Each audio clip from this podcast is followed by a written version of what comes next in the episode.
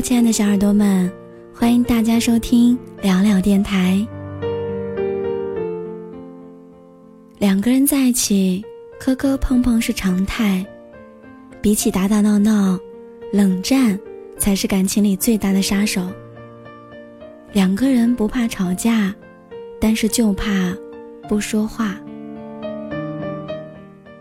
感情原本就是两个人互相磨合的过程，时间长了，不可能总是甜蜜如初。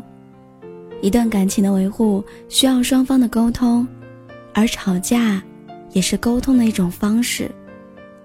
大声的说出你内心的想法，往往把怒火积累在心里。要好一点儿。有的时候让你们产生矛盾的，其实真的只是一点小事儿而已。如果这个时候选择冷战，对方根本没有办法知道你的想法，两颗心只会越走越远。感情不是一道选择题，谁对谁错，并没有那么重要。总要有人做出一些退让，感情才能走得更加长远。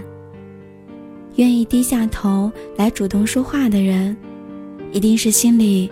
很在乎你的人，愿意收敛脾气、处处迁就的人，一定是想要好好珍惜你的人。